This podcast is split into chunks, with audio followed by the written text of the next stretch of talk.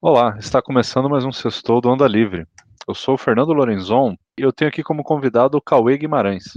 Então hoje a gente vai falar sobre a diferença entre parlamentarismo e presidencialismo e a gente também vai tentar abordar alguns outros sistemas que, que, que possam existir e a diferença entre eles. Então, Cauê, explica para a gente é, de início aí qual é a principal diferença entre os dois sistemas, entre parlamentarismo e presidencialismo. Então, Fernando, boa tarde. É, a principal diferença é, é, na forma como o governante lidera. Como assim? É, antes da gente entrar em parlamentarismo, presidencialismo ou semipresidencialismo, é interessante comentar que existem duas figuras em qualquer governo, que é o chefe de governo e o chefe de Estado. E aí já vem a primeira diferença, tá? No presidencialismo, o chefe de governo e o chefe de Estado são a mesma pessoa, enquanto que no parlamentarismo e no semipresidencialismo são pessoas diferentes. No presidencialismo, o que é o chefe de governo? Ou, é, qual a diferença entre o chefe de governo e o chefe de, de Estado? O chefe de governo, normalmente, é, no parlamentarismo, é o primeiro-ministro, enquanto que o chefe de Estado pode ser o rei, pode ser é, um, um, presidente, se for um caso, um, um modelo semi-presidencialista. Então, é, essa é a diferença. O, o, e, no presidencialismo, como eu comentei, o chefe de governo e o chefe de Estado são a mesma pessoa. Então essa é a primeira diferença entre os dois, os dois modelos, tá? E qual que são as, as atribuições? O chefe de governo, normalmente, ele é o, o que tem mais poder. Por quê? Porque ele que é o responsável por toda por todas as decisões executivas é, da, daquele, daquele país, daquele governo enquanto que o chefe de Estado, nesse caso o rei, ele, ele isso varia de país para país, mas ele normalmente tá, está mais associado a questões de política internacional é, e situações nesse sentido. Então, Fernando, mais alguma? Essa, essa seria a primeira de grande diferença. Tem mais alguma, alguma dúvida sobre isso? Sim, é, às vezes o pessoal faz algumas comparações, Cauê. No, tipo assim, se o Brasil fosse um sistema parlamentarista, a gente poderia dizer que o presidente da Câmara seria o nosso chefe de governo se o nosso sistema fosse parlamentarista? Tipo, o Lira hoje seria o nosso.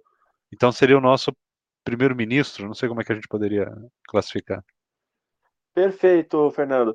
É, no sistema parlamentarista, é até legal você fazer essa pergunta, porque eu vou voltar um passo antes de explicar como que a gente chega no primeiro-ministro.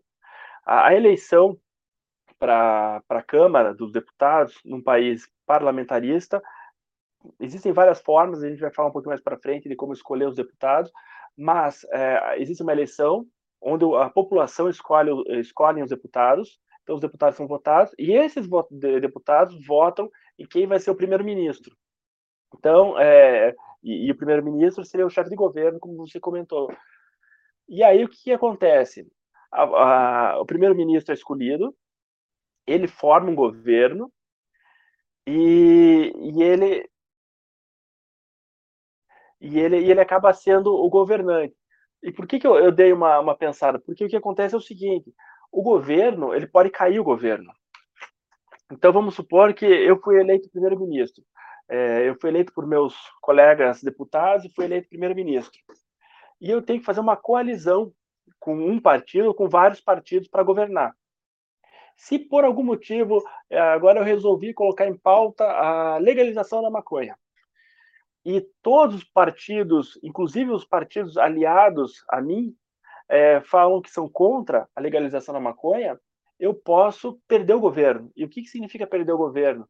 Significa que é, se, eh, se é, não, não houver um consenso, eu posso é, ser destituído, e ao ser destituído, todos os, os. Aliás, existem duas situações. Eu posso ser destituído e um novo grupo formar um novo, um novo, uma nova eleição para a Câmara, por assim dizer, e escolher um novo primeiro-ministro, ou eu posso destituir os deputados, todos eles, e aí é, é, é feita uma nova votação. uma nova eleição. Então, as eleições de sistemas parlamentaristas não são a cada dois anos, a, quatro, a cada quatro anos. Não, as eleições acontecem de acordo se você tem ou não governo. É, é bem estranho, assim, um pouco in, contra-intuitivo, mas é, é um sistema que, de certa forma, se o governo perde a credibilidade, ou ele não consegue avançar nas propostas, esse governo tende a cair. E aí, o que, que os, os, deputados, o que, que, eles fazem? Como eles não querem perder o emprego, porque se eles perderem o emprego, vai ter eleição de volta, não sabe se vai conseguir, se ele vai conseguir se eleger ou não. Então, eles tendem a flexibilizar em algumas leis. Então, nesse meu exemplo, ah, eu quero é, instituir a maconha. Para o governo não cair, pra, ou, ou eles tentam derrubar o primeiro-ministro de uma forma que o primeiro-ministro não derrube o parlamento antes, ou é, eles acabam é, entrando em um acordo, ó, só maconha, não vamos tentar cocaína, para conseguir é, é, se manter por mais tempo. Então é, é, um pouco diferente. Se a gente fosse fazer um paralelo, sim, seria o Arthur Lira, porque ele foi escolhido pelos deputados da é, pelo colegiado de deputados. Tá. Não, beleza. E você acha que o sistema presidencialista ele tem alguma vantagem em cima do parlamentarista para eh, países que de repente são muito grandes ou, ou, ou, que tem uma geografia específica? Ou você acha que é um sistema que está fadado a, a, ser abandonado? Porque parece que cada vez menos países adotam um sistema presidencialista puro como o nosso, né? São só aqui as Américas, basicamente, aqui Brasil Estados Unidos principalmente, né? E alguns paizinhos aí. O resto, a maioria é parlamentarista, ou algum tipo de monarquia que também tem um sistema parlamentarista e tal. O que você acha, Cauê, em termos de qualidade? É, hoje, presidencialista, a gente tem Brasil, Estados Unidos e vários países da América Latina. Parlamentarista, a gente tem aí os grandes países europeus, como Alemanha, é, Itália, acho que a Holanda também, se não me engano, é parlamentarista. E aí, é, a Austrália também é parlamentarista, Japão é parlamentarista. E aí a gente tem os semipresidencialistas, que são França, Portugal e alguns outros é, países também europeus. Que basicamente o sistema semipresidencialista é muito parecido com o parlamentarista. Qual é a diferença? O chefe de Estado é o presidente e o chefe de governo é o, é o primeiro-ministro. Então, o primeiro-ministro é eleito pelos deputados e o presidente é eleito pela, pela população. É, mas nesse caso, o primeiro-ministro tem é, o chefe de Estado, nesse caso, tem mais poder do que o chefe de governo. No, só no sistema semipresidencialista, o chefe de Estado tem mais poder que o chefe de governo. Ele tem algumas atribuições a mais do que um chefe de Estado no modelo parlamentarista. Mas indo, respondendo a tua pergunta, eu acho que cada caso é um caso. Eu acho que no Brasil, é, porque no Brasil a gente não vive um, simplesmente um presidencialismo, a gente vive um presidencialismo de coalizão. O que, que é isso? É, como tem muito partido, você não tem, que nos Estados Unidos, um bipartidarismo, somente dois grandes partidos. Até existem um, alguns partidos menores que podem ou não atuar de forma regional, mas normalmente eles atuam de forma mais local. É, então, de forma nacional, só tem dois grandes partidos, que são os democratas e os, e os republicanos. No Brasil, não. No Brasil, você tem 33 partidos hoje. E aí dificulta muito para você legislar. Então, o presidencialismo de coalizão é que o, o presidente eleito ele tem que fazer um, um arranjo com vários partidos para conseguir governar, senão ele não consegue se sustentar. E isso dificulta muito para o presidente conseguir aprovar as suas reformas. Então, até a gente escuta muito falar que o ideal para o presidente eleito é ele aprovar logo no início do mandato, porque é, os deputados que entraram e o próprio presidente que entrou querem mostrar, querem dar satisfação para a população e ele, e ele, no início do mandato, ele tem a representatividade dos votos que ele recebeu.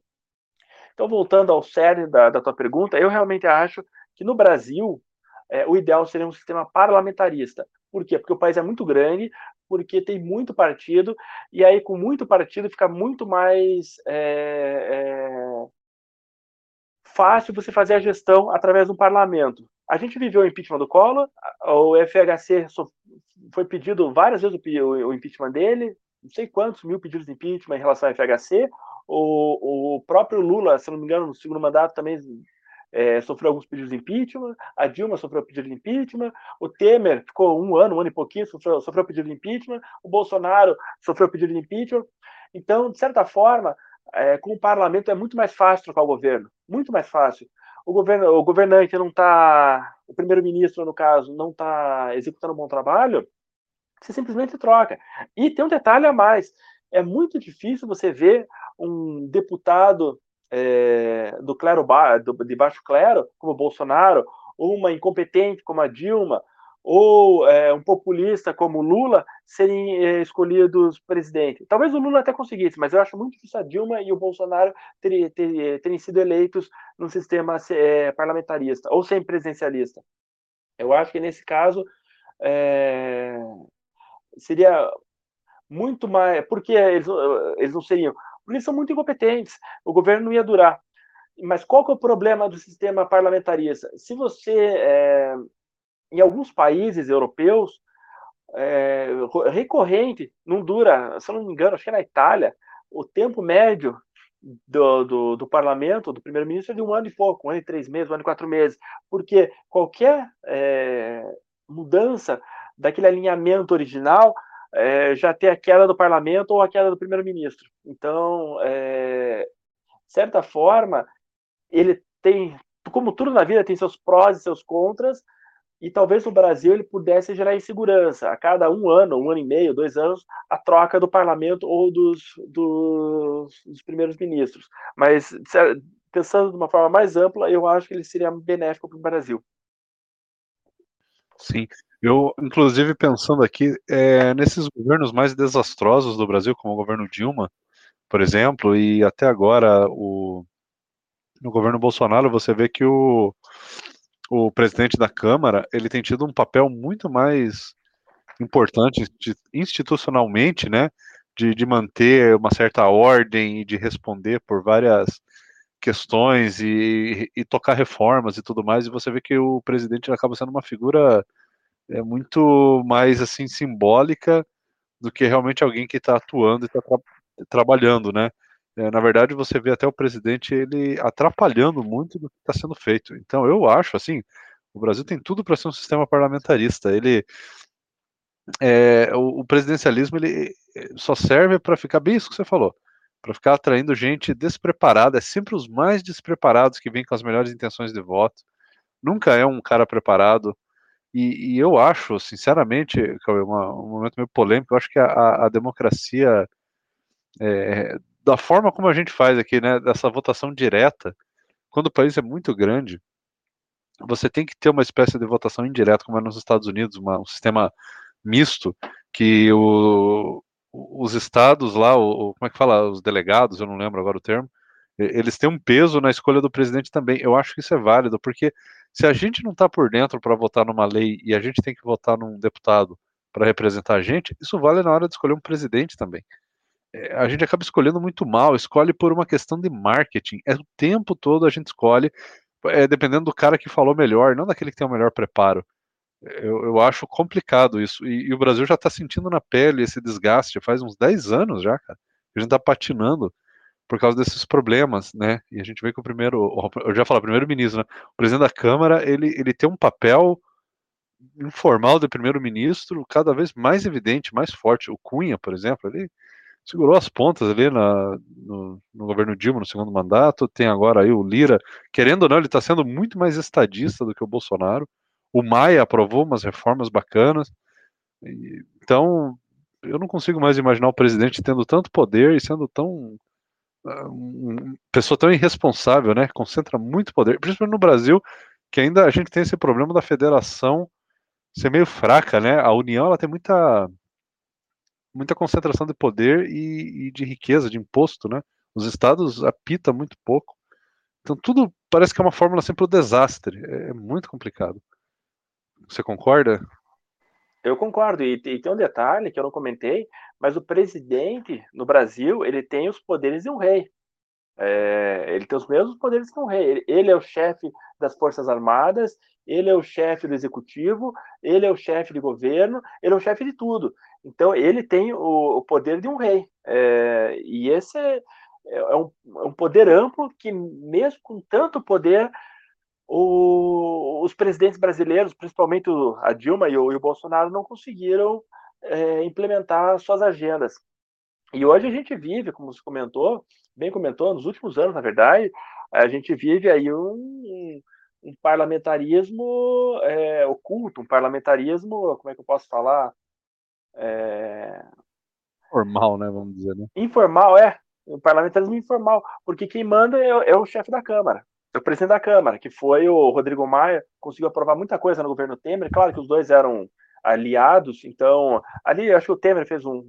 O Maia já foi no, no, no governo Bolsonaro. Ou, ou teve no governo Temer? Quem que foi o último no governo Temer? Foi o Maia? Era, era o Maia, era o Maia. Ah, ele foi e duas é... vezes, tá certo. Uhum. E então o Maia era o, era o. Eles eram aliados, ele e o Temer. Então eles fizeram uma dobradinha e conseguiram aprovar muita coisa. Mas eu concordo com você. É, e até por isso que, como o presidente tem muito poder no, no Brasil e na, em, países presidencialistas, eh, presidencialistas em geral, como nos Estados Unidos, que existe é, o, o, outros poderes para tentar contrapor isso, que é a Câmara dos Deputados e, e o Senado Federal, além da, do Supremo Tribunal. Então existe essa, essa balança para poder tentar é, segurar um pouco desse poder do, do presidente. Mas sim, eu, eu, eu, concordo com você e, novamente, eu acho que no Brasil a gente já vive um parlamentarismo e a gente só precisava deixar isso mais claro com regras parlamentaristas, porque senão, é, dependendo do presidente, se for um presidente fraco, ele não consegue governar. Apesar de todo o poder que ele tem, se for um presidente fraco, ele não consegue governar, como é o caso do Bolsonaro e, foi da Dilma. E não consegue governar não é porque o parlamentarismo, o, parlamento não deixa, é porque ele é um presidente incompetente, fraco, é, que ninguém respeita, e aí acaba, acaba tendo que se vender a esses é, grupos como o Centrão, aqui no Brasil, para conseguir governar. Inclusive o pessoal tem a, o hábito de falar que é o sistema, né? Eu acho que talvez o parlamentarismo ele sofra uma certa resistência porque as pessoas veem o, o legislativo como uma grande, sei lá, máfia, como um grande sistema. Então o presidente, inclusive isso é uma coisa que eu vejo de gente que votou no Bolsonaro, vê como vê na figura do Bolsonaro como aquele agente antissistema que veio para para ser uma figura que representa o povo. Só que não adianta, ele tem que ele vai lá, escolhe o Lira ou escolhe o Maia para ser o presidente da Câmara. Então ele, ele tem que se aliar com esse pessoal. E, e não é uma aliança ruim. Só que ele ele ele como ele é incompetente, como você falou, ele se alia e não faz a parte dele do trabalho, né? Você vê que existia um certo desgaste do Bolsonaro com o Maia, porque o Maia cobrava que o Bolsonaro fizesse direito a parte dele, de apresentar também as propostas, de ajudar a articular, e ele odiava, porque o Bolsonaro não quer trabalhar. A impressão que dá ali com o Lira é que o Bolsonaro meio que terceirizou, falou, Lira, eu, eu quero alguém que não precisa ser competente, eu só quero alguém que deixe eu no meu cantinho é, não, não me incomode. O Lira, tá bom, você me dá mais emendas, verba aí parlamentar, emendas parlamentares, e, e eu faço menos, mas eu não vou te encher o saco. Parece que é esse que é o acordo, né? Então o presidente, ele, se ele não tem vontade de trabalhar, ele acaba atrapalhando, né? Você vê que, que não tem uma disposição nem nada. É, é um sistema é, é, muito perigoso. É um, como você falou, é um cara que tem muito poder e não tem vontade de exercer, exerce de forma errada e todo esse sistema de contrapesos que tem na nossa democracia, ela tem que ficar agindo para ficar corrigindo uma coisa que não está funcionando e parece que nada daí sai do lugar, né? É um governo que fica completamente perdido, que só serve para. É, parece que assim, a máquina só funciona para ficar abafando crise, ao invés de tocar as pautas importantes. Então, é, é um sistema que não, eu não tenho muito como é, ver como dar certo. A gente sempre tem que contar com a boa vontade, a sabedoria da população para colocar um presidente é, inteligente, né? Inteligente no sentido de saber é, dialogar com a Câmara. E, cara, você pega os candidatos aí a presidente, metade não, não tem essa disposição. Metade não quer conversar. Então, eu realmente fico bem desanimado com esse sistema. É, eu só queria pegar um gancho, só queria pegar falar. um gancho, já que você comentou do Bolsonaro, da incompetência dele. E, e, tem um problema, ele poderia dar emenda, fazer o diabo que fosse e, e, e implementar uma agenda de reformas para o país, é benéfica para o país, mas não, ele fez tudo ao contrário, porque ele não quer trabalhar e porque os filhos é, têm, têm roscos com a justiça, Isso. casos aí mal resolvidos, Isso, toda... Isso. É, toda a então, articulação assim, dele é para blindar os filhos, não é para fazer uma agenda positiva para o Brasil, né? Então, é, eu acho muito difícil, muito complicado. E no parlamentarismo, e, e, e aliás, tem um agravante, com 33 partidos é muito difícil para um presidente incompetente negociar. Se dentro do próprio partido dele, ele foi eleito pelo, pelo PSL e depois de um ano já saiu, o que mostra o quão fraco ele é, porque ele, teoricamente, ele escolheu o partido, ele recebeu todo todo o apoio político do partido, e um ano depois ele saiu do partido, e aí você vê que o partido tem, sei lá, 40, 50 deputados, metade está com ele metade é contra ele. Eu nunca vi isso. É, então, assim, é, ele é um líder muito fraco. E para situações como essa, o ideal seria um, um, parlamentarismo. Se a gente vivesse num, num, regime parlamentarista, o Bolsonaro já tinha saído, acho que, com seis meses de governo. É, talvez no máximo com um ano, porque ele, era, ele é muito ruim, ele é muito ruim, muito despreparado. E como a Dilma, a Dilma não teria sido, não teria tido o segundo mandato, possivelmente já um ano, dois anos do primeiro mandato já teria é, saído. E, só que aí entra aquele outro ponto, né? Vai ficar trocando de parlamento, porque para trocar não é simplesmente, ó, troca aí, precisa chegar no consenso, e aí não chega, ele demora, e aí leva um mês, ele leva dois, isso no sistema parlamentarista. Ah, e aí então, temos aqui 30 partidos. Eu preciso ter 50% é, para poder gerar o, o, voto de confiança, que eles chamam. 50% mais um dos deputados. Então, para eu ter 50% mais um, eu vou ter que coligar com, principalmente no Brasil, que é fragmentado, tem 513 deputados, o partido que mais tem é o PT com 50, o PSL deve ter 50 também. Você precisar coligar com uns 15, 20 partidos. Se você tiver 49%, não gera voto de confiança para você conseguir ter o, o, o, o primeiro-ministro. Aí você vai ter que buscar outros partidos. Então, uma negociação, e com 33 partidos também fica complicado. Na Alemanha são seis ou sete. É mais fácil você conseguir é, negociar. Então, você negocia, negocia para conseguir 51. Aí, normalmente, o, o primeiro-ministro é do partido com mais representantes. Vamos supor que fosse o Nesse caso, hoje seria o PSL, porque o Bolsonaro era do PSL. É, então, é, aliás, minto, é, poderia ser do PT ou do PSL, supondo que seriam as duas alas é, é, opostas. Se o, o, PT conseguisse os 51%, possivelmente o primeiro-ministro seria do PT. Se fosse o PSL conseguisse 51%, é, na, quando fizesse o agrupamento com outros partidos, seria do PSL o primeiro-ministro. Mas aí, beleza, gerou o primeiro-ministro do PSL, Carla, é, Carla Zambelli, primeira-ministra, e aí ela começa a ir mal, começa a ir mal, papapá. Seis meses, é, um dos partidos que compõe o, o grupão fala: Ó, não quero mais, é, não quero mais brincar disso. O que que o, o, o que, que é feito? Aí vai pro chefe de Estado, que num sistema é, sem presidencialista seria o presidente, ou num regime como a Inglaterra seria o rei, ou o monarca em, em outras regiões, porque cada um tem uma, uma, o duque, o conde, seria o chefe de, de, de, Estado. Aí o chefe de Estado vai chamar todo mundo e vai falar: Ó, oh, vocês conseguem outro partido para substituir esse que saiu e conseguir 51%? Ah, não sei. Aí tem um tempo, um mês, dois meses. Então, enquanto isso não ocorre, o, o, é, o Congresso fica parado. Ah, consigo, beleza, continua, segue o baile. Se não conseguir, aí é, pode vir aquelas duas situações: ou dissolver o parlamento, que aí o chefe de Estado pode dissolver o parlamento, ou o chefe de governo pode dissolver o parlamento, ou é, o PT se juntou com outros e conseguiu 51, e aí ele acaba é, ganhando voto de confiança e assumindo. Então, essas reviravoltas podem ocorrer várias vezes e, e, e, isso acaba interferindo numa democracia. Você não consegue ter soluções rápidas, entendeu?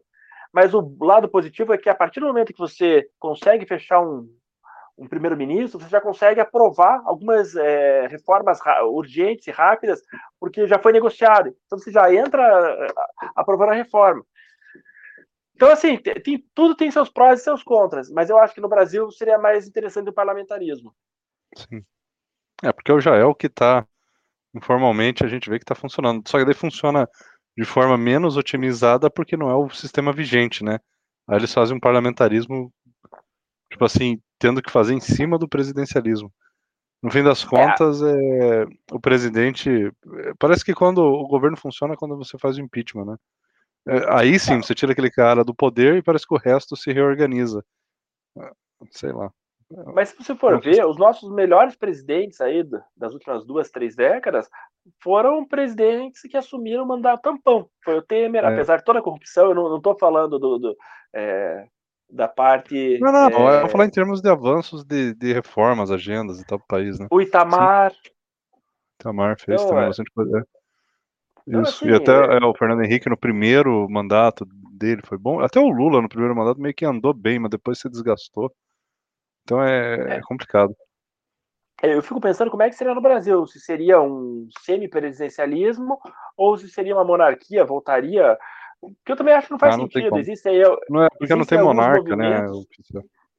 É, eles até têm a linhagem de quem é seria o sucessor do Dom Pedro II, mas já faz 200 anos, sei lá, 100 e poucos anos foi não, o que. Então, é, eu também acho que não faz sentido. Então, é, teria que ver como adaptar isso para a realidade brasileira. Essa questão dos partidos, Cauê, de, de ter muitos partidos, eu vejo que tem uma movimentação do pessoal querer a, a, a cláusula de barreira e tal para diminuir a quantidade de partidos. É, o que, que, você acha disso? É, não é bom ter mais partidos? Você não tem mais representação? É, ou, ou, os partidos. É aí que tá. É, você ter a liberdade de criar seu próprio partido é uma coisa legal, mas ter muitos partidos também é ruim. Então, como que a gente resolve isso? Será que a gente faz com que os partidos sejam é, de nível estadual ou municipal, igual acontece no. Acho que nos Estados Unidos, é assim, né? Você pode criar um partido que é só ali naquele estado. Então ele, ele fica, fica um pouco mais fácil de você criar, mas de nível nacional, o partido precisa ter uma certa. Eu não sei como é que funciona, uma representatividade, um certo número de diretórios, não sei como é que é, para ele realmente se tornar um partido oficial a nível nacional. O que, que dá para fazer a respeito? É, então, como eu comentei, tudo na vida tem o lado bom e o lado ruim você ter poucos partidos facilita é, para você poder fazer o, o gerenciamento, para a população saber que as diferenças entre um e outro. Por exemplo, nos Estados Unidos é muito fácil saber o que é um democrata e o que é um republicano. É, por outro lado, você ter poucos partidos, você acaba gerando uma subrepresentação dentro do próprio partido. Você pega o Partido Republicano, tem a extrema-direita, tem os liberais, tem os libertários, tem os os conservadores, tem os centro-direita. Então, assim, geram. Ou pega os democratas, tem desde Bernie Sanders é, até. Deixa eu pensar aqui, os Clinton. É, e assim, o Bernie Sanders é extrema esquerda, extremista de esquerda. Então acaba gerando muita é, uma, uma sub Então você pode eleger um, um deputado democrata que ele é extremista de esquerda, como se pode eleger um deputado democrata que seria uma centro-esquerda. É, então, tudo na vida tem seus prós e seus contras. O que eu acho que fica ruim de você ter muito partido é, é, a, é muito difícil o eleitor é, conhecer todos os partidos, é muito difícil o eleitor é, se encantar por algum partido, é muito difícil é, as pessoas se filiarem a esses outros partidos e a política em si vira um caos. A gente vê aqui no, no modelo brasileiro. Tem acho que 20 ou 22 partidos que têm deputado federal, é, cada um com uma ideologia, cada um querendo é, um, um, certo objetivo, é, um certo espaço na política, e isso acaba é, é dificultando para você fazer as, as, as alianças necessárias. É, eu, eu vejo que no Brasil no Brasil não, de uma forma geral, no mundo, onde funciona melhor é onde tem um número aí de cinco, seis, sete partidos, como na Alemanha funciona bem, na França, é, que não são tantos partidos, mas também não são tão poucos. Aqui no Brasil, o objetivo era é, é seis, sete partidos, e por isso que eles estão implementando a cláusula de barreira, que a cada X anos ela vai é, ficando mais, mais é, como é que eu posso falar, difícil de ser ultrapassada. E aí espera-se que em 2028, 2030, não sei a data exata, é, com essas modificações da cláusula de barreira, acabe caindo o número de partidos. O que, que eu vejo? Eu vejo que é, a cláusula de barreira é o, é o famoso me engana que eu gosto. Por quê? Porque eles aprovaram a cláusula de barreira, legal, perfeito. E aí é, a cláusula de barreira ela já não é bem concebida da forma como ela foi estruturada. Ou seja, ela é, é, ela dificulta a entrada de pequenos partidos ou que pequenos partidos ideológicos é, consigam se manter, ao ponto que ela favorece partidos gigantes, partidos que já recebem dinheiro, é, dinheiro público, mais dinheiro do que os demais. Então, é, em resumo, o que, a cláusula de barreira aqui no Brasil ela faz? Ela deixa que o, os partidos já grandes, estruturados, se mantenham e os partidos pequenos que querem renovar não consigam é, adentrar. Então, esse é um problema na cláusula de barreira. Então, o segundo problema na cláusula de barreira, que é o que eu comentei no minuto anterior, sobre o jeitinho brasileiro, é, a cláusula de barreira entrou em vigor, se não me engano, em 2018, e aí quatro, cinco partidos acabaram não tendo, não ultrapassando ela, acho que vai até mais, foram acho que oito partidos não conseguiram não ultrapassar ela. E o que, que foi feito, então? É, pensou-se que esses partidos iriam acabar, porque não tem fundo partidário, porque acabou a coligação, etc. Aí, agora, a reforma política, agora de 2020, se não me falha a memória, ou de 2021, já deu uma pequena abertura. Então, eles, eles permitiram que partidos não é, que não ultrapassaram a cláusula de barreira em 2018 fizessem coligação para 2022, podendo, de certa forma, recuperar é, o seu status. Então, assim, a gente sabe como, é, como são os políticos, é, eles vivem em busca de política, e aí eles já deram uma adaptada na, na cláusula de barreira que havia sido proposta, acho que em 2016 ou 2014, já pensando lá em 2030. Eles já vieram agora em 2020, nem tanto tempo depois, e já deram uma, uma adaptadinha para facilitar a vida de, de quem não ultrapassar essa cláusula de barreira. Mas eu vou mais, eu vou ali só mais um pouquinho, Fernando, porque você me perguntou sobre é, o modelo americano. E eu acho que o modelo americano seria legal. Em que sentido? Se eu quiser ter um partido, eu, eu moro em Curitiba, se eu quiser ter um partido local, ah, o partido defensor das, dos tijolos laranja. Então a gente defende que toda casa seja produzida com tijolo laranja. Mas é só em nível municipal. Eu poderia, eu acho que poderia haver ah, eu quero aumentar o meu, meu, meu nível de atuação, eu quero atuar só no estado do Paraná, eu também posso. Eu quero atuar é, só na região sul, eu também posso. E nos Estados Unidos acontece isso. Além de você poder ter partidos diferentes que atuam pequenas localizações ou regiões, você ainda pode ter. É... Eu não sou de nenhum partido e quero me candidatar. A, a tal da candidatura independente, que eu acho que também seria muito legal aqui no Brasil. Mas é, aqui no Brasil, para você ter uma ideia, para você montar um partido, ele tem que ser nível nacional. E você tem que ter, no mínimo, quando você começa o partido do zero, você tem que ter no mínimo em nove estados. Tem que ter diretório em no mínimo nove estados. E tem que ter mais de 500 mil assinaturas em, nessas regiões, é, proporcional ao número de eleitores que tem nessas regiões. Assim, não, é, não adianta lá você ter é, 499 mil assinaturas em São Paulo e uma assinatura em Curitiba e ter os nove diretórios. Não, você não pode, você tem que ter assinatura nos nove estados. Então isso dificulta muito você criar um partido e essas fichas valem por dois anos. Se passar de dois anos, você perde a validade dessas fichas. É todo o teu trabalho a jogar no lixo e você tem que recomeçar tudo de novo. Então, assim, não é fácil e tem que ser homologado por cartório. Assim, é bem complicado, bem complexo, e isso dificulta a criação de novos partidos. Tudo bem, está dificultando a criação de novos partidos. Só que os partidos que a gente tem hoje não nos representam. E aí, faz como? Eu acho que um dos grandes problemas que a gente tem são os tais fundos eleitorais e, e fundo partidário.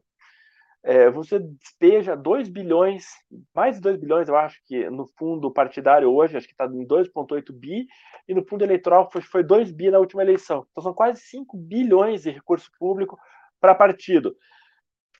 Aí algumas pessoas vão falar, ah, mas é, é, política precisa de dinheiro. Concordo.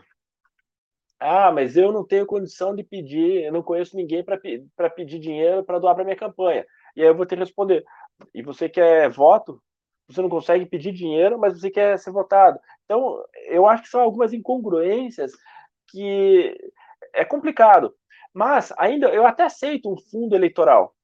O que, que seria o fundo eleitoral? Doação exclusiva para candidato em época de eleição. O que me incomoda é fundo partidário, porque o fundo partidário é um fundo que vai para o partido. E o partido precisa de dinheiro. Ou, ou precisa, mas eu, os requisitos são mínimos. É, por exemplo, tem um partido grande, não vou em 2017, acho, 18, ele fez uma festa para 500 filiados.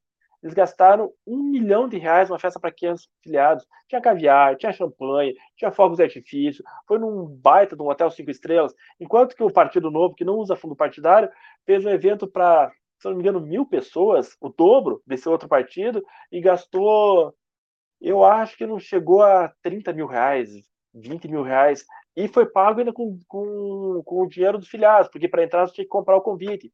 Então, assim, é... eu entendo a necessidade de dinheiro público, apesar de não concordar com ela, eu acho que existem outras formas. Eu, outro exemplo que eu posso dar, sem querer me alongar muito, as campanhas, por exemplo, cortaram é, dinheiro de, de empresa para campanha, aqui no Brasil. Nos Estados Unidos pode. Mas será que é, faz sentido essa proposição? Porque a empresa, vamos, o, que, o que é uma empresa? Uma empresa é um agrupamento de pessoas. Uma empresa é, são várias pessoas que se unem para formar uma empresa, ah, desde funcionário até os donos da empresa. Então, essas pessoas, claro que elas têm interesse delas, e cada um vai defender o seu interesse. Vai ter uma empresa que vai defender é, maior, mais livre mercado, vai ter uma empresa que vai defender que o governo restringe aos concorrentes de adentrar naquele mercado. E isso eu acho que é do, do que é vale, isso é do jogo. Porque as empresas também são entidades que, é, que interagem no mercado. E, e, de certa forma, também deveriam ter voz. E aí a alegação é que as empresas colocariam muito dinheiro e aí os congressistas eleitos e presidente eleito, por aí vai, iriam atender especificamente às necessidades das empresas. Só que se atender às necessidades das empresas, na próxima eleição a, a, a população não vota ou não deveria votar nesses mesmos candidatos. Então, assim, eu acho complexo, mas eu acho que poderia estipular um um valor, ó, cada empresa pode doar no máximo 100 mil reais é, é por, por, por eleição para partido, ou é, eu acho que. Agora vamos voltar um pouquinho para a pessoa, para os fundos eleitorais. Ah, eu sou filiado ao Partido Novo. E, de certa forma, quando os fundos são distribuídos de forma proporcional aos partidos, em relação a quem tem mais deputado, eu que sou filiado ao Partido Novo, eu estou distribuindo dinheiro através dos meus impostos para o PT, que é um partido, teoricamente, de viés oposto. Estou destinando dinheiro para o PSL. Eu acho que aí, talvez, as pessoas poderiam falar assim o seguinte, ó, eu, Cauê, eu quero destinar 100% da minha cota de, de, de, é, de impostos que vai para fundo eleitoral e fundo partidário para o Partido Novo. Ah, eu, Fernando, eu não me interesso por política, então eu vou deixar proporcional. Legal. Então, eu acho que poderia ser dessa forma. Então, eu acho que existem muitas formas de você melhorar a política brasileira. Sim, é, essa do, do fundo eleitoral e partidário é polêmico mesmo. E, e, e é aí que tá, né? É, os partidos grandes, eles acabam se perpetuando no poder porque é, é, muito vantajoso. É tipo, você é grande, você consegue mais recursos, você continua grande. É difícil quebrar esse é, essa tendência, né? É, então, essa ideia aí é muito bacana de assim, mantém um fundo até um certo ponto ali, mas faz o eleitor direcionar um percentual da verba. É uma forma interessante de trabalhar. É, tudo que a gente fez é, é, é, é, com a intenção de, é, como que eu vou dizer, de igualar a, o, o, poder entre os partidos, né? É sempre tentando é, não, não criar vícios no, no sistema. Só que quem está votando, quem está criando as leis, é quem já está no sistema lá, quem já está quem, quem é a favor do vício, né? Então é uma coisa bem complicada de você mudar. Ah, e isso, eu concordo com você, e isso, Fernando, tem um detalhe, tem um agravante. O, o sistema aqui no, no Brasil, ele, ele, de certa forma, é, como você comentou, ele é feito para perpetuar quem está lá. Por quê? Porque quem recebe mais fundo partidário é o partido que tem mais deputado. E o partido que tem mais deputado, teoricamente, como ele recebe mais dinheiro, ele vai eleger mais deputado na próxima eleição. Então, é, uma, é um loop infinito que, que acaba é, expulsando novos partidos é, da política, ou dificultando a entrada de novos partidos na política. E olha que, olha que interessante. A gente pega lá no site do, do Tribunal Regional Eleitoral, do, do, Tribunal, do Tribunal Superior Eleitoral, o TSE, e lá tem o, a quantidade de filiados por partido. Eu não vou me lembrar agora de cabeça, mas se eu não me engano, o PT tem 1 milhão e 300, o, PSD, o PSDB 1 milhão e 300, 1 milhão e 200, o PMDB 1 milhão e 200, 1 milhão e 300, todos esses grandes aí nessa casa de 1 milhão e pouquinho. E aí, de filiado, ativo. E esses filiados não pagam nada para serem é, filiados ao, ao, a esses partidos. Se cobrasse um real de cada, de cada, de cada filiado, eles teriam 1 milhão e 300 vezes 12, vai, daria é, 12 milhões e 13 milhões de reais, um pouquinho mais, uns 15 milhões, vamos botar 15 milhões de reais por ano por partido. Com 15 milhões não é possível sustentar. O Partido Novo, que tem lá 20 mil filiados e cobra 30 reais de mensalidade, consegue. Então, é, ah, mas é, aí o, a pessoa da periferia, que é filiada, não iria conseguir pagar um real. Tudo bem, mas é, ao, ao ponto que é, existem outros que, que, no mesmo partido. Esse, que, esse argumento até é muito furado, né, Cauê? Ah, mas a pessoa da, da periferia não consegue pagar. Então você vai lá e tira dela na forma de impostos para ela pagar?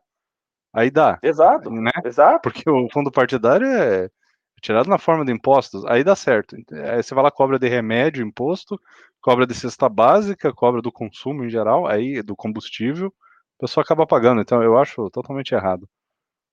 E aí, assim, tem um milhão e pouco de, filiados e não consegue se sustentar. E tem um detalhe que eu não comentei: os grandes partidos, e acho que pouca gente sabe disso, é, os grandes partidos, é, quando eles assumem o governo, por exemplo, é, aqui o governo de, do Paraná, virei governador do estado do Paraná, e aí eu resolvo colocar como secretários filiados do meu partido. Então vou botar o Fernando, que é filiado ao mesmo partido que eu, vou botar a Ana, que é filiada ao mesmo partido que eu, o Daniel. Esses grandes partidos, como o PT, como o PSDB, o PSDB eu não tenho certeza, mas acho que sim, é, eles cobram um percentual do teu salário. Então, o cargo de secretário aqui é 20 mil reais. O Fernando vai ter que pagar 10%, 15%, 5%, depende do partido, por mês. E isso é rachadinha institucionalizada. Porque o que é a rachadinha? Só fazendo um parênteses. A rachadinha, eu sou um vereador e aí eu contrato o Fernando para ser meu assessor, meu, meu assessor para trabalhar no meu gabinete. E aí eu falo: Ó, oh, Fernando, se ganha 10 mil por mês, você vai pagar 2 mil reais para mim. Só que como você não pode pagar é, transferência de conta, você vai lá, deposita em dinheiro na boca da, do caixa da minha conta. A conta é essa daqui, ou na boca do cara, ou na conta da minha esposa, para não ter relação, ou na conta do meu filho, sei lá. Isso é a rachadinha que é crime. O que é rachadinha institucionalizada? o partido ele pode cobrar um percentual do salário do, do, do assessor. Então, é, o, coloquei o Fernando como meu assessor, ganhando 20 mil reais por mês, eu falo, ah, Fernando, no, no, nosso partido é 10% que você tem que pagar ao partido. E aí o Fernando repassa 2 mil reais todo mês para o partido, é, para o partido, entre aspas, sobreviver. E esse partido, normalmente, esses grandes que eu citei, já são os que têm 30, 40, 50 deputados já recebem 60, 70 milhões por ano de fundo partidário. Então, assim, é um absurdo, é uma vergonha isso. É, e, ninguém, e ninguém comenta, ninguém fala nada. E até teve uma matéria, se não me engano, na revista Piauí, que eu até gosto de, de algumas, de alguns textos deles, que eles estavam falando que o Novo faz igual, porque o Novo cobra 30 reais é, do, no, no, em Minas Gerais, é, os secretários do Zema, que são filiados, o Novo cobra 30 reais. Só que o que eles esquecem de comentar é que todo filiado novo cobra 30 reais. Então, o filiado A, B, C, D ou E, ele vai pagar 30 reais. Ele tendo cargo ou ele não tendo cargo. Então, isso é até má fé. Eu, eu até me sinto incomodado com esse tipo de, de, de análise, porque isso é, é, agir de má fé. Eu acho que é um texto é, que já é viciado na origem. Sim, e eu, eu lembro dessa polêmica, Cauê, toda vez que falam desse valor aí dos que os filiados pagam do Partido Novo, eu vejo muita gente criticando. E toda vez que falam também do é, do, do, candidato é, se ah, como é que fala é, do quando a pessoa quer se, se candidatar no partido, aí tem que pagar também, né, uma taxa, a inscrição, né, o processo seletivo isso, e tal. Isso. É, e eu vi muita gente citando isso também como um problema, uma vergonha, e eu vejo gente falando assim, nossa, mas como é que o cara vai ter dinheiro para se inscrever? Eu falei, pô, é 350 reais para vereador, se eu não me engano, você me corrija aí qual que era o valor para vereador, 700, 300, não lembro. É, cara, na boa, se o cara não tem 300 reais para ser candidato, para se inscrever, ele é tão pobre que ele provavelmente não tem nem como ser político no geral. Ele não, ele deve estar numa situação, cara, que, que não consegue. E outra, você consegue levantar esses valores com doações, com, com é, trabalho aí, andar na rua, distribuir panfleto e tal, você consegue juntar. Então, assim, o pessoal vinha com uns argumentos muito toscos só para defender o, o, sistema do jeito que tá. A gente, assim, que eu vejo que é jornalista e tal, gente conceituada, sabe? Defendendo que não. A gente tem que gastar bilhões no processo aí eleitoral, de dinheiro do pagador de imposto, porque senão só os ricos vão é, se candidatar e vão para o poder e os pobres não vão conseguir representatividade. Só que, cara, pobre não é uma categoria que precisa ser representada. Eu acho um péssimo argumento. Ah, o pobre tem que estar representado, então a gente tem que pagar para o pobre se candidatar. Pobre não é categoria. Categoria é. Você pode pegar, às vezes, uma profissão, uma condição, sei lá, física, uma etnia, uma região. Região é bem mais importante. Então, é, são argumentos muito ruins, na minha opinião. E só para. Eu vejo gente assim, só para é, justificar esses gastos absurdos. E toda vez que aumenta, parece que assim, a cada dois anos aumenta um ou dois bilhões, né? O fundo eleitoral e o fundo partidário. Vai aumentando, aumentando. Eu vejo gente passando pano. Não, está aumentando porque tirou a, a doação por empresas. Poxa, mas, mas daí está é, permitido cada dois anos dobrar o valor?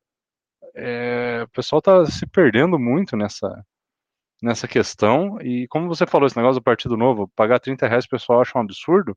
Eu rebati muito isso no Twitter. Eu falava, pô, vai ver o preço que é você você ser um, filiado do, do PT e você ter um cargo público, né? É justamente isso, paga até 20% do, do valor. E, e para quem acha caro pagar 300 ou 500 reais num processo seletivo, aí eu citei também a compra de a compra de o balcão de negócios que é, é você se candidatar, comprar vaga. comprar vaga, coisa, é 100 mil, é sei lá, um milhão, tal. Isso daí é um mercado. Então o pessoal é muito inocente, querendo julgar o novo e não sabe o que está acontecendo no próprio partido que a pessoa apoia, o balcão do negócio que é, a quantidade de, de dinheiro que rola. Então, pelo menos o novo faz as claras e aquele dinheiro é um dinheiro usado para pagar a parte administrativa. Eu acho que todos os partidos deviam fazer assim de forma limpa. Então é complicado. É, o, é, o que acontece nesse caso do novo, do processo seletivo, que o processo seletivo tem custo. E principalmente depois do, de erros aí como Sabará, Salles, é, o partido tem evoluído e cada vez os candidatos têm, têm sido mais bem qualificados. E aí o que acontece? Você, é, hoje, os candidatos ao executivo, que são cargos de maior visibilidade, tem uma empresa que ela faz hoje, é, levanta, teoricamente, a vida inteira do, do candidato. Para saber se ele está mentindo no currículo, que é o, o que o pessoal reclamou que aconteceu com o Sabará, é, para saber patrimônio, pega lá os dados da Receita Federal, vai atrás e faz um, um, um histórico, puxa todo o histórico da, da pessoa, é, para saber se ela está envolvida com algum crime, alguma coisa grave. Por quê? Porque a gente tenta selecionar, é, o partido quer selecionar os candidatos é, da melhor forma possível. Só que isso não sai de graça. Alguém tem que fazer essa checagem. E não, não custa barato. Trabalho e qualidade não, não é 100 reais por, por, por candidato. Existe um custo e esse custo é alto. Então, é, as pessoas reclamam, ah, mas o partido cobra 300, 500, acho que é 2 mil para prefeito de capital. Infelizmente, é, tu, tem um custo e alguém tem que pagar. Como o Novo não usa recurso público, 30 reais por mês, infelizmente, não dá para para estruturar outras coisas. Os 30 reais por mês servem para manter para manutenção dos diretórios. Por quê? Porque cada diretório pelo, TR, pelo TSE, você tem que ter um diretório em cada cidade, onde você quer ter candidato, aí você tem que ter um diretório no estado, e aí para você ter um diretório, você tem que ter um local físico, você tem que alugar uma sala, e aí para você, você tem que ter um contador, você tem que emitir nota todo mês, por mais que você não faça absolutamente nada. Então tudo isso gera custo e precisa de alguma forma é, pagar. E 30 reais por mês é suficiente para pagar. O problema é que é, outras ações, como por exemplo uma candidatura, é, ou processo seletivo, tem que pagar empresas terceiras e aí exige-se é, um recurso adicional. Mas é, aqui em Curitiba, é até legal você comentar é, sobre pessoas pobres e tal, havia na eleição municipal dois candidatos que não tinham não tinham, não tinham como pagar a, a taxa de inscrição para vereador. E o partido e alguns voluntários fizeram uma, uma vaquinha virtual, juntaram dinheiro e pagaram. Simples. Porque, porque eram pessoas alinhadas ao novo, que gostam do novo, mas não tinham condições. Então, eu já vi, eu, ouvi uma história de algo parecido em São Paulo. Então, as pessoas, se você não tem condição de, de, de se candidatar, muita gente ainda ajuda dentro do novo, porque as pessoas é, sentem necessidade e gostariam de ser representadas. Mas eu concordo com você, Fernando, num outro ponto, é, que sobre ah, o pobre, é, ele, ele. Como é que o pobre vai se candidatar? E aí, com todo respeito à pessoa mais humilde, não é simples você ser executivo de uma cidade. Como é que você vai ser um prefeito? Você vai ser um governador? Porque ó, a alegação é como que um pobre vai pagar dois mil reais para se candidatar a prefeito? É, e assim, é, mesmo que ele fosse um PSDB, de um PMDB, você não vê, do PT, você não vê um pobre eh, sendo candidato a, a prefeito por, por qualquer cidade dessa. Porque não basta você só querer ser candidato você precisa saber se comunicar, você precisa ter é, uma rede de apoio, você vai precisar é, ter um plano executivo. Como é que você vai lidar com as finanças da, da cidade, do, do, Estado? Como é que você vai, vai estruturar a causa da educação? Como você vai pensar na segurança pública? Não é simplesmente sentei, ó, contrata aí mais 50 policiais, ó, até porque prefeito, por exemplo, é é a guarda municipal, e a guarda municipal não tem muita autonomia. Quem cuida, de certa forma, da segurança é, é, o governador. Então, assim, é muito mais complicado e complexo do que simplesmente, ó, oh, eu quero me candidatar, tô eleito, ó, aí, pessoal, beleza. E aí, esse é um dos grandes problemas. São os tiriricas da política. O tiririca, ele não é pobre, porque ele se tornou uma pessoa famosa com, a, com as músicas e depois com a comédia, mas ele é incompetente, ele não tem a menor condição de ser um político. E ele está lá no Congresso Nacional, não sei se ainda está, ou ele, pelo menos na, na, na, legislatura passada, ele fazia parte. É um incompetente.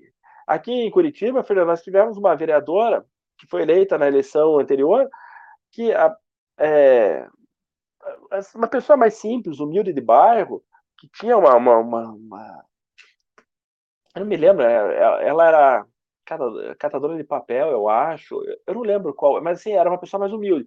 E a primeira coisa que ela fez é, foi é, passear de carro com um carro público, o carro do, do gabinete dela, e foi para a praia de carro. E aí levou marido, e aí levou motorista, e, e não pode. Então, assim, a, a pessoa está mais interessada em. E ela nem sabia que não podia. Então, assim, é um negócio absurdo. Por quê? Porque é uma pessoa que não tem preparo para você. para você para ter aquela função. Um vereador, o que, que o vereador faz? Ele fiscaliza as contas do prefeito. Um vereador, ele propõe leis, então o vereador tem que saber ler, o vereador tem que saber, e não é uma literatura fácil, é uma literatura é jurídica, uma literatura chata, cansativa. Tem que saber interpretar o que o que está sendo dito. O vereador tem que saber propor leis, o vereador tem que saber fazer contas, o vereador tem que saber eh, estruturar um orçamento, tem que pegar um balanço de uma cidade e, e saber olhar. E aí, é, muita gente fala, ah, mas é, por isso que contrata esse assessor. Legal, mas se você pode ter um assessor jurídico, pode ter um assessor financeiro, mas mesmo assim você tem que saber um mínimo eh, para conseguir entender o que esses assessores vão te passar, para você conseguir debater em plenário com outros vereadores, para você conseguir conversar com o prefeito. Então, assim, é, na, na, na, teoria é tudo lindo, mas na prática não existe. Não existe uma pessoa humilde, sem estudo, que vai conseguir fazer, desempenhar um bom papel é, num cargo público, tanto no nível municipal, quanto no nível é, estadual, quanto no nível federal. Então, eu acho que é, a gente é, fecha bem esse, esse tópico, Fernando, é, com essa, tua, com essa tua explanação e aí com o meu complemento. É, é, é muito complicado se quiser, a gente pode falar rapidinho sobre os sistemas de votação, que normalmente isso é discutido também, aí é bem falado, e é bastante falado, e a gente tem dois sistemas, que é o majoritário e o proporcional. E ah, o que, que, são eles? O majoritário normalmente é usado em eleições para presidente, governador, prefeito. É, normalmente no executivo. Para senador também normalmente é usado. E aí você pode ter alguns tipos, que é a maioria relativa ou a maioria absoluta dos votos. É, aqui no Brasil, a gente trabalha com a maioria é, relativa, ou seja, 50% mais um, você está eleito. Para cargos do executivo, tá? 50% mais um está eleito. Se você não, não, não atingiu essa cota, vai para o segundo turno, e aí, quem, aí vai para a maioria absoluta. Quem atingir maior, é, a maior quantidade de votos é eleito. Isso acontece bastante no, no na maioria dos, dos modelos que tem somente duas pessoas disputando a vaga. Entretanto, é, você pode ter algumas, é, algumas derivações. E quais são essas derivações? Por exemplo, se eu não me engano, na Austrália ou na Nova Zelândia, é, é, você, quando vai votar, em vez de você votar num candidato, você vota em todos, só que você coloca por ordem de preferência. E aí a, a, o próprio sistema vê, ah, então faz uma ponderação, o, o, quem recebeu o 1 tem, sei lá, é, três pontos de ponderação, quem ficou como segundo é 2,5, e assim por diante, e aí no final faz uma média ponderada e no final vê quem que ficou em último. E aí eles eliminam o último. E vão refazendo os cálculos até sobrar um. Então, isso é uma forma. Tem uma outra forma também que eles descartam os 20% que não atingiram um determinado valor, e aí fica somente com quem passou de 20%, por exemplo. E aí vai para o segundo turno três, quatro candidatos. E aí pode fazer também esse sistema de ranqueamento que eu comentei. É, então, existem vários modelos que são bem legais. Eu acho que no Brasil seria bem legal no executivo, principalmente esse modelo de, de, da Austrália, que aí você foge de polarização. Porque, assim, vamos supor, pegar a eleição de 2018. Um monte de gente falou que gostava do Amoedo, que gostava do Alckmin, que gostava do, do Álvaro Dias, é, e tantos outros candidatos, do, do Meirelles, mas eh, tinha medo da esquerda votar e, e colocava no Bolsonaro. Então, o que, que nessa eleição poderia ter sido feito? Ah, eu voto primeiro Bolsonaro, aí segundo Amoedo, terceiro Meirelles, quarto Alckmin, e assim por diante, fazer um ranqueamento.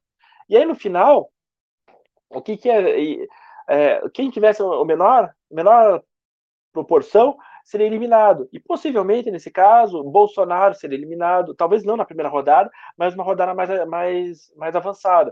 É, um Haddad seria eliminado e ficaria, é, teoricamente, aqueles que são mais aceitos pela maioria do grupo. Não como primeira opção, mas como segunda, terceira ou quarta opção. Um Amoedo, uma Marina, é, talvez um Alckmin, um, um Álvaro Dias. E eu acho que, cara, o Ciro Gomes, acho que o Ciro disputou a eleição passada, né? Disputou, sim, ficou em terceiro. Então, Ciro, então esses, esses poderiam ter sido eleitos como presidente. Então, se a gente não quiser mudar para de parlamentarismo para presidencialismo, essa seria uma opção. E tem um outro modelo que é o modelo americano, que é um modelo que poucas pessoas entendem, mas basicamente é o seguinte: você vai lá, vota, é, você é de uma determinada região, então vai ter o, delegado de Curitiba.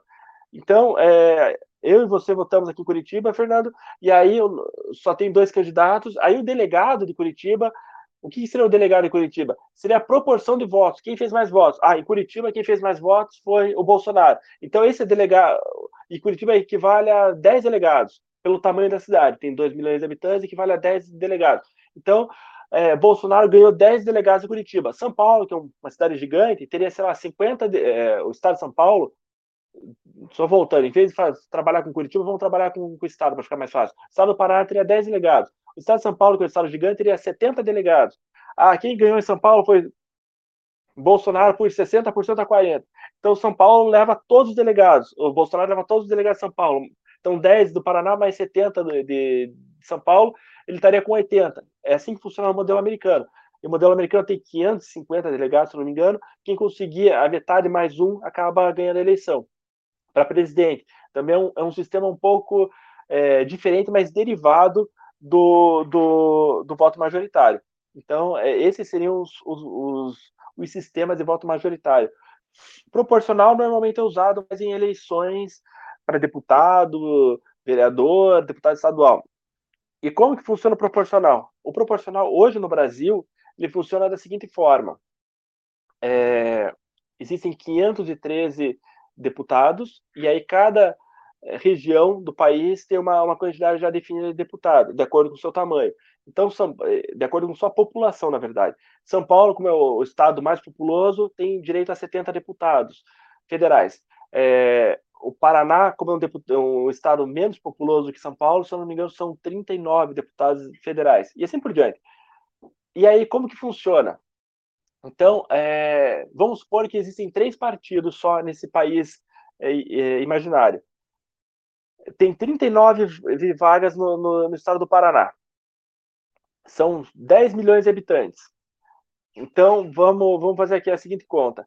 Supondo que o partido 1 teve 60, independente do nome da pessoa que recebeu o voto, tá?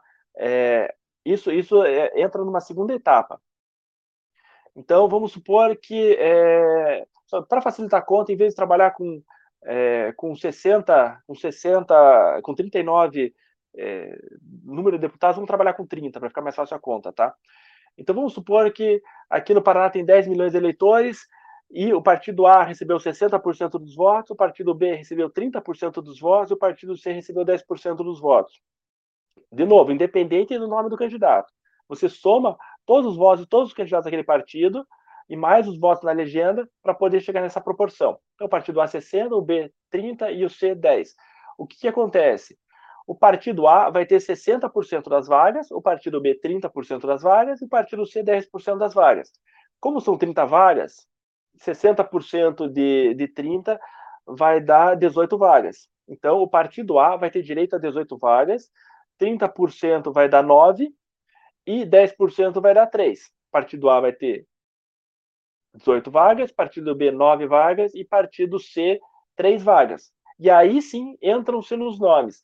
Então, o, o, candidato do partido A mais votado vai assumir a primeira vaga. O candidato, o segundo mais votado, vai assumir a segunda vaga, e assim por diante.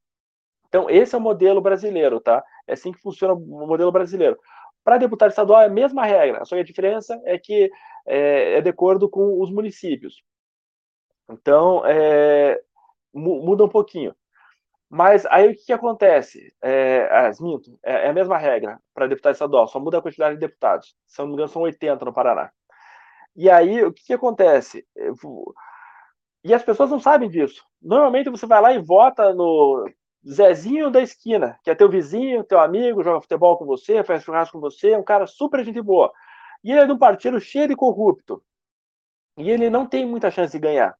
Você, que votou no Zezinho da esquina, você está ajudando a eleger os corruptos daquele partido. Por quê? Porque se o Zezinho da esquina não é tão, é, não tem tanta chance de receber voto, possivelmente ele não vai ficar muito bem, bem classificado. E aí, se tiver um corrupto que ficou em primeiro lugar ou em segundo lugar, muito bem votado, o voto do Zezinho da esquina ajudou a eleger esse corrupto. É, e esse exemplo que eu dou, porque muitas vezes a gente vê o pessoal do MBL, eu gosto do pessoal do MBL, mas eles vêm criticar o Partido Novo, é, dizendo que é, o Partido Novo, que o deputado A do Novo é ruim, o deputado B, e, e, pode até ser que seja, eu não vou entrar nesse mérito. Só que o Kim Kataguiri, que é um excelente deputado federal e foi, e foi eleito pelo Democratas, ele ajudou a levar, a levar um deputado de quinta categoria junto com ele. Por quê? Porque ele fez 400 mil votos, não me engano, 350 mil votos, e uma vaga em São Paulo custava, entre aspas, 200 mil votos nesse sistema proporcional que eu comentei. Então, o Kim, além dele ele, ele, ele ser eleito, porque ele, ele, atingiu 200 mil votos, os outros 150 mil votos que ele teve a mais ajudaram a eleger um, um, um outro deputado do DEM ou do, PS, do PSDB, porque havia coligação naquela época. E aí é, acabou entrando um deputado ruim. Então, esse é um dos problemas que a gente tem no sistema proporcional hoje no Brasil. Quais são as alternativas? Existe o, o, o famoso distritão. O que, que é o distritão?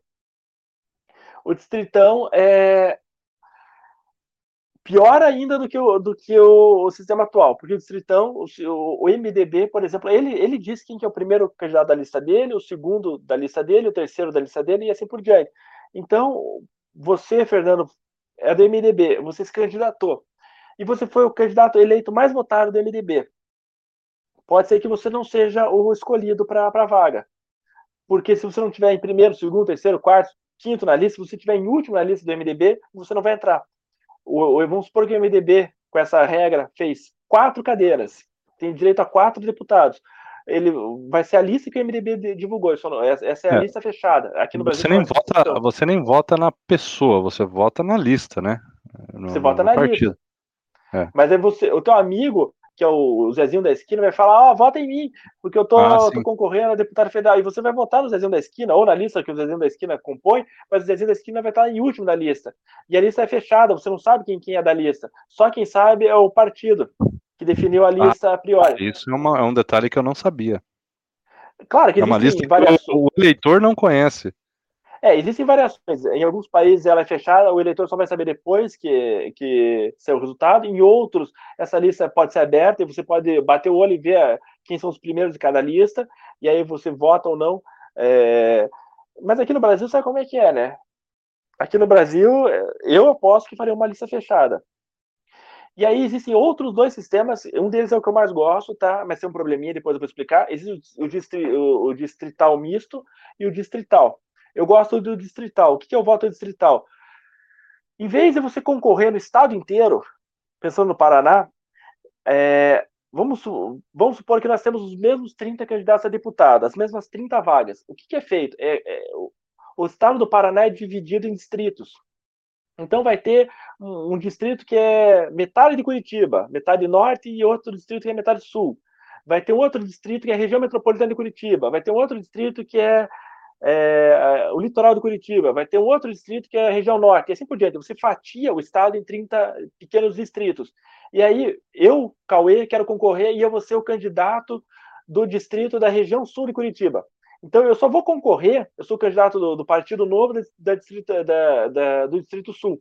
Então, eu só vou concorrer com, é, hoje são 33 partidos, com outros, outras 32 pessoas da é, região sul de Curitiba.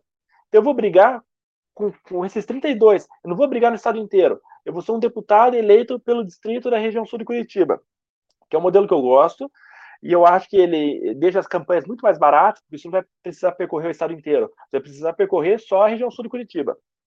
E você vai concorrer, você já vai saber com quem você está concorrendo. Vai concorrer com outros 32 e outros partidos. Vai ter dois candidatos do, do Novo nessa região, ou três candidatos do Novo, porque é uma vaga só. É, que é mais ou menos como funciona no modelo americano, tá? Só que no modelo americano, como só tem dois, normalmente dois, democrata ou republicano, às vezes tem um candidato, um candidato de algum pequeno partido de uma determinada região e um quarto candidato, que é um candidato sem partido, então fica muito mais fácil lá. Aqui teria que, o eleitor teria que é, se encontrar com 32, 33 candidatos diferentes, mas é um modelo que eu gosto. Qual que é o problema desse distrital é, puro, que a gente chama? Ele tem dois problemas. O primeiro problema, ele é como que você vai acessar esse candidato? É, porque, às vezes, é mais fácil você fazer uma. Um, um, um, vou panfletar na cidade de Curitiba, vou panfletar em Guarapuava, vou panfletar em Ponta Grossa. Você está atingindo várias pessoas que estão passando por, aquele, por aquela região. Agora, como é que eu vou saber que um morador que mora do Santa Cândida, que é a região norte de Curitiba, ele vota na região sul de Curitiba? Então, tem essas nuances que você acaba tendo um pouco de dificuldade de você encontrar o teu eleitor. Às vezes tem um eleitor que vota aqui, mas mora em outra cidade. Então, é, é um pouco complicado para você atingir é, esses, esses, eleitores. Claro que você vai, vai visitar os comércios, as casas, as feiras daquela região, mas você acaba, principalmente em cidade, que às vezes o distrito divide a cidade em quatro, cinco distritos. E aí, um, às vezes, uma rua separa um distrito do outro. Então, é um pouco complicado. Eu vou invadir o distrito do outro para fazer campanha, mas, então, assim, é, esse é um item que, que é um pouco complicado, mas eu acho ele é, contornável. E o outro é que, normalmente, isso aconteceu muito nos Estados Unidos, é, na hora de você distribuir os distritos, geograficamente, o que, acontece? Os políticos atuais, eles já começam a puxar a sardinha para o seu lado. Então, eu acho que eu, eu poderia separar Curitiba em leste e oeste. Mas eu, como eu acho que eu sou mais conhecido na região sul, eu vou fazer região sul e região norte. Ou eu vou, em vez de fazer região sul e região norte, eu faço uma região sul e eu pego mais um bairro da região norte e eu faço um adendozinho no, com, da região norte, no, da região nordeste, é, noroeste e assim por diante. Então, em vez de ficar um, no mapa algo, é, como é que eu posso falar, organizado, claro e, e lógico, você vê várias distorções. Em vez de ficar uma bolinha ou um quadradinho, no mapa o distrito acaba virando é, um chapéu, uma bota, uma mão, sabe? Alguma, alguns absurdos, e tem muito nos Estados Unidos. Se você pegar é, os distritos dos Estados Unidos, é bem dessa forma. Não é algo linear, é algo totalmente convexo, estranho. Então, eu acho que esse é um problema do distrital puro, tá? E o que é o distrital misto? É uma mistura do distrital com o, com o voto em lista. Então, você vai ter metade dos candidatos, supondo aqui Paraná com 30 candidatos, você vai ter metade dos candidatos, que seriam 15, que seriam é, eleitos de forma distrital, e outros 15 que seriam eleitos da forma tradicional, pode ser proporcional ou pode ser o, o voto em lista que eu comentei, é, que os partidos escolhem quem são os primeiros de cada lista, que é o que o pessoal aqui no, no Brasil, é, no, no, Brasil o pessoal gosta de dois, que eles têm tentado aprovar constantemente nas reformas políticas, que é o distritão, que é aquela coisa horrorosa, que foi o primeiro que eu citei, e o segundo, que é esse distrital misto, que aí ele mistura o sistema atual com esse sistema de, de distrito que eu comentei. Então, basicamente, existem outras formas, tá? Mas eu acho que de uma forma ampla e mais comum são essas. Tá, só para entender, essa do distrital misto, você teria que votar em dois candidatos do, do, do, do legislativo, então? Dois vereadores, dois deputados, um pela isso. lista, um pelo teu distrito e o outro seria o geral. Então sempre dois. Isso, isso. isso. Só que uhum. aí eles não são os mesmos. O candidato não, que é pelo distrital é um e o, tipo, tem uma separação prévia já. Aí existem é, nuances. Eu posso concorrer nos dois modelos, ou eu posso concorrer só. Aí vai depender de como vai ser aprovada a legislação, vai depender do. Cada país trata de uma forma. Tem país que eu concorro nas duas. E tem país que eu concorro somente no distrito. No, eu escolho se eu quero concorrer no distrito ou se eu quero concorrer no amplo. E aí também depende. Tem país que eu recebo um voto só. Tem país que eu vou receber dois votos. Tudo vai depender de como, de como é estruturado. Certo. Ah, é. Cara, é aí que tá. Começa a chegar um ponto, eu, eu acho que é mais interessante esse do distrital, também porque você começa a ser mais justo geograficamente. Porque quando você tem a votação, mesmo da forma proporcional como é hoje, você elege quase todo mundo das capitais, basicamente, e, e sempre do, das pessoas ricas, dos bairros ricos, nobres. É, quando você divide, você começa a, a espalhar, né? Geograficamente, você sabe que aquela região vai ter obrigatoriamente um representante no parlamento. Você garante isso, né? Então você tem mais visibilidade para as comunidades, para grupos, até étnicos e tudo mais. Aí sim, de uma forma bacana, sem fazer cota, sem fazer Nada, é, é, só garantindo ali na, na geografia você consegue. Eu, eu, por isso que é uma, um sistema que eu gosto. Mas eu já vi muita é gente mais... reclamar o seguinte, né, Cauê? É, você acaba também com aquele candidato que é mais. É, que poderia ganhar por uma ideologia. Tipo assim, candidato que defende. É, sei lá, os índios, o candidato que defende a pauta, uma pauta de é, tolerância aos gays ou legalização de uma droga esse teria menos chance, porque ele, ele não está concorrendo pela pauta dele de forma global, né? Por todos aqueles eleitores do estado ou da cidade, ele está concorrendo só com o distrito dele, então ele também perde um pouco essa essa pauta é, identitária, essa pauta é, é, ideológica. Mas paciência, não dá para ganhar todas. Eu ainda acho que é melhor essa do, do, do, do, representar uma geografia muito mais do que representar uma ideia, né? É, sei lá. É, o, o só, que... só fazendo um complemento, é, o, e, é, que nem você falou, são trade-offs. É, tudo tem seu lado bom e o lado, e o lado ruim.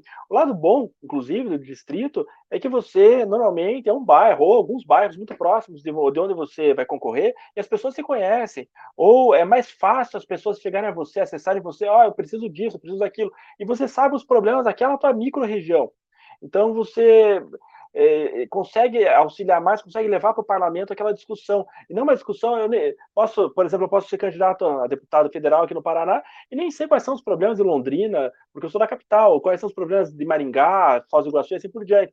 Ali você consegue, é, vai ter um representante de cada uma dessas regiões, porque ele vive naquela região. Então, é, e eu concordo é, com você, é exatamente isso. Só que o, o ponto de, de, pautas, hum, que nem você comentou, é, específicas, é por isso que sugere-se o, o, distritão, é, o distrito o distrital misto, porque você consegue ter as duas visões, você consegue a, a, agradar os dois aos dois públicos, entendeu? Sim, ah, até é legal porque daí o candidato que quer se garantir por ser uma pauta ideológica, ele pode, se for esse caso da pessoa escolher, ele escolhe sair pelo geral né? Então, um candidato que é muito forte numa ideia, sei lá, o cara que quer sei lá, o próprio Kim Kataguiri, que quer de repente defender uma ideia liberal de reformas e tal, ele pega e sai por essa.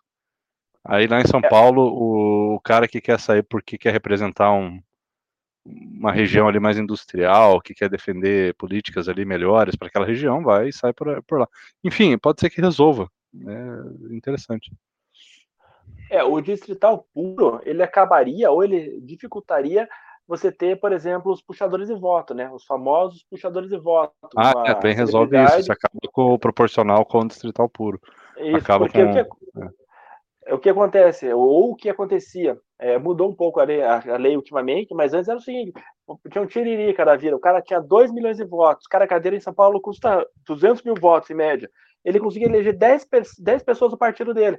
Então o Tiririca fazia 2 milhões, pegava a primeira cadeira e tinha mais nove deputados em seguida, que podia ser qualquer um, que entravam por causa do, do, do, da votação do Tiririca. Aconteceu muito com o Bolsonaro isso. Se bem que na, na última eleição já havia uma, um gatilho que é, para você assumir, você precisaria, nesse exemplo de São Paulo, ter pelo menos 10% do, do, do, coeficiente eleitoral. O coeficiente eleitoral é essa cota que eu falei, que custa 200 mil reais é, por cadeira em São Paulo. No Paraná, custa. 200 mil que, votos, não, não reais.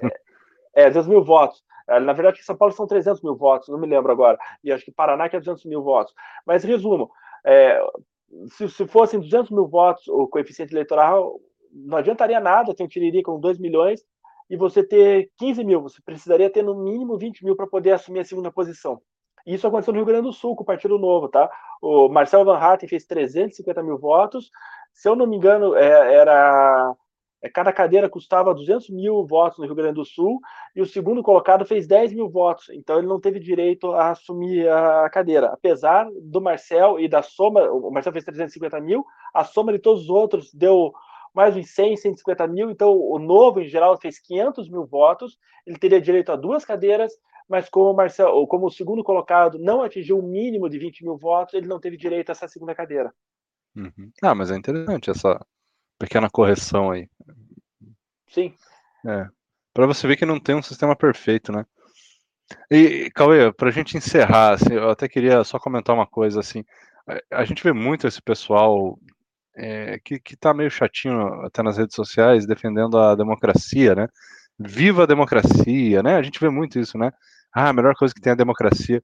E, e esse pessoal não tem noção de quanto é complexo, né? O nosso sistema democrático, cara quantidade de poderes que você tem que ter, com pesos e contrapesos e, e regras, tudo que a gente discutiu aqui, e, e, que isso nem tudo, por exemplo, é atual, tem, tem leis, tem ideias que são antigas, a gente tem que revisar, então a gente tem que ficar o tempo todo revisando, o tempo todo arrumando, o tempo todo legislando.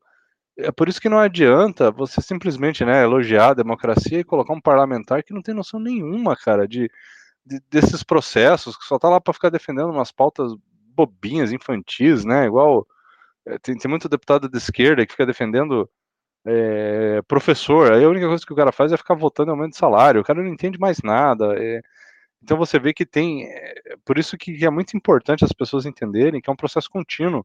E você tem que colocar gente preparada, que entende desse assunto, de preferência pessoas que têm noção assim, de administração, de direito, de economia, eh, sabe, que tenha, né, um conhecimento nessas áreas, é, não só que seja um, uma pessoa ideológica, cheia de ideias, mas sem nenhuma capacidade de, de compreensão da execução. É, e até começo a questionar, a pensar se não deveria ter algum tipo de exigência técnica, né, mínima, que não seja só ser alfabetizado, né, uma capacidade técnica mínima para a pessoa assumir um cargo, né na, na política aí, legislativo, executivo, sei lá. O que, que você acha? É, o problema, eu concordo, mas o problema é que aí você acho que se torna inconstitucional. Porque teoricamente. Sim, sim eu concordo, brasileiro... é inconstitucional, é. sim. Mas será que a cláusula pétrea é, tem como mexer ou não? Eu não sei, enfim. Mas a questão é, é se não dá para mexer, o eleitor tem muito mais responsabilidade, né? Ele tem que entender que tem que votar em gente preparada, não só em gente que é famosa, como aconteceu aí com o caso Tiririca, né? É complicado. Não, mas ó, olha que loucura. O, a gente fez aí um podcast esses dias sobre o caso do Maurício, jogador de vôlei. É, ele Ele ganhou um milhão e meio de seguidores em dois, três dias. É, e já cogitou-se, eu não sei se foi na Folha que eu vi, que ele que ia ser candidato a deputado na próxima eleição. Então, assim, é um negócio absurdo. Porque ele falou A ou B, não interessa se foi bobagem ou não, mas como que o cara ganha um milhão e meio de seguidores e, e aí ele já pensa em política? Então, assim, é, eu, eu acho muito complicado, concordo com você, é, Fernando, é, e eu acho, assim, que existem algumas pequenas coisas que a gente pode fazer para melhorar a democracia. A primeira delas, o presidente não é o mais importante. Mais importante é você escolher um bom é, congressista, ou seja, um deputado, um senador, um vereador ou um deputado estadual, porque são esses que mudam a, a que podem mudar o país. É, eu acho que esse é o primeiro ponto, a gente fica muito preso à, à, discussão de presidente, e aí quando a gente entra na discussão de presidente, se bem que esse ano está um pouco, esse, essa próxima eleição está um pouco diferente das demais, a pauta é Bolsonaro ou Lula, ou anti-Bolsonaro e anti-Lula, mas antes a pauta era é, maconha, sem brincadeira, faz uns 20 anos que eu escuto que nas eleições presidenciais você é a favor da maconha, das drogas, você é a favor da, das armas, você é a favor da, do aborto, e tem mais um tema, são quatro temas aí que eh, são recorrentes. Quando, na verdade, com todo respeito às pessoas que defendem tais temas, eu acho que isso é supérfluo. A gente precisa melhorar a educação, a gente precisa melhorar a saúde, a gente precisa melhorar a segurança. Isso que é importante. 30% dos brasileiros hoje são analfabetos funcionais. E o analfabeto funcional, na hora de votar, vai votar errado. É, é inadmissível que a gente fique perdendo tempo e gastando energia discutindo temas que são é, problemas de países desenvolvidos e a gente ainda é um país de terceiro mundo.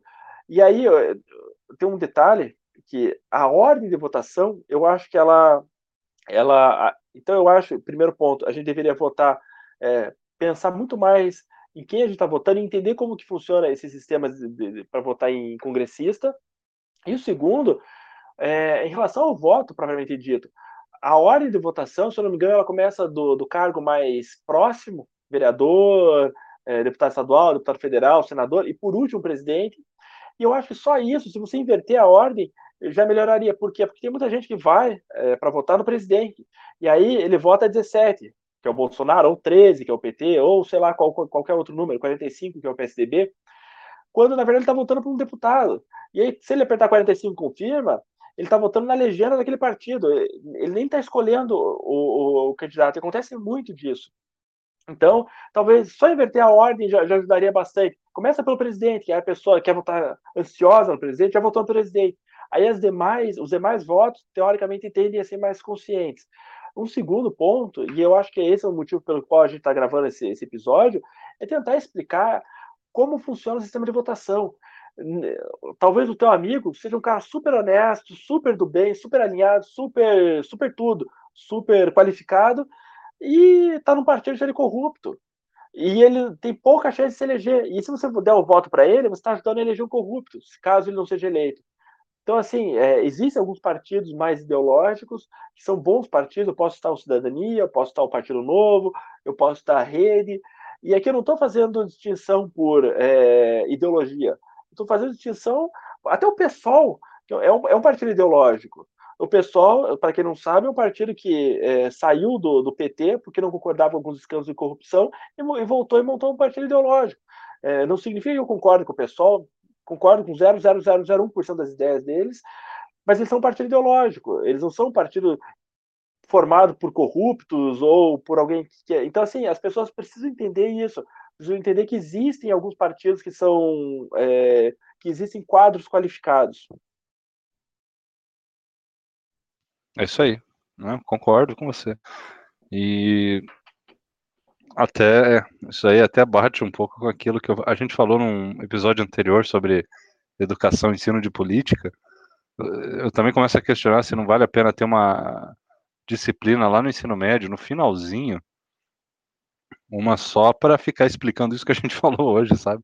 Para os alunos, para terem, pelo menos você pega uma pessoa explica, ó, essa é a diferença de um vereador para um senador, sabe? Explica na aula e a pessoa, às vezes é uma um adolescente lá humilde, pelo menos leva para casa, para a família e fala, olha, hoje eu aprendi isso daqui, vai lá explica para a mãe, para o pai, para o avô, que de repente não tiveram essa chance de, de, aprender.